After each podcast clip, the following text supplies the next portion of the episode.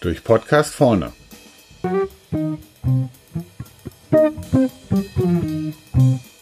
Heute Global Sourcing. Ni hao, 我叫 Frank. I'm looking for a good supplier. Si possible, je veux une offre de vous. Der Scheckele war nach Sledanje. Wow, wow, wow. Fünf Sprachen in zehn Sekunden. Na, da hab ich's ja wohl wirklich drauf. Kosmopolit Frank Sundermann findet ihn jeden Lieferanten auf der Welt. Von New York bis Vladivostok, dabei, dabei. Es ist natürlich vollkommen richtig, dass Sprachen sehr vorteilhaft sind, wenn man neue Lieferanten im Ausland sucht.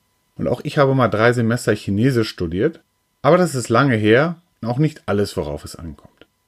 Aktuell können Sie so viel Polnisch, Tschechisch oder Rumänisch lernen, wie Sie wollen. Es würde allein nicht reichen, wenn Sie neue Lieferanten in Osteuropa suchen. Diese sind momentan komplett ausgelastet und reine E-Mail-Anfragen landen direkt im Papierkorb. Was also tun? Kopf in den Sand stecken und nur auf Germany First setzen? Dann würde ich sagen, wow, ich bin nicht Donald Trump, ich bin ein Westfaler.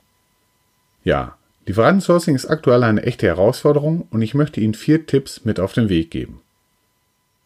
Erstens, erst anrufen, dann mailen.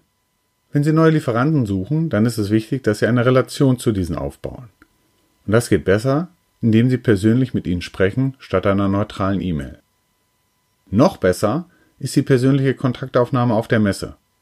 Also Bahnticket buchen und ab nach Hannover, Düsseldorf oder München. Zweitens, check, ob die Spezifikation verstanden werden kann. Wenn ein Thailänder das Wort entgraten auf der Zeichnung entziffert, dann ist das löblich, heißt aber noch lange nicht, dass er es verstanden hat. Denn Thailänder haben nicht nur eine andere Sprache, sondern auch andere Schriftzeichen. Und auch sollten Sie überprüfen, ob alle Infos in den Anfragedokumenten vorhanden sind.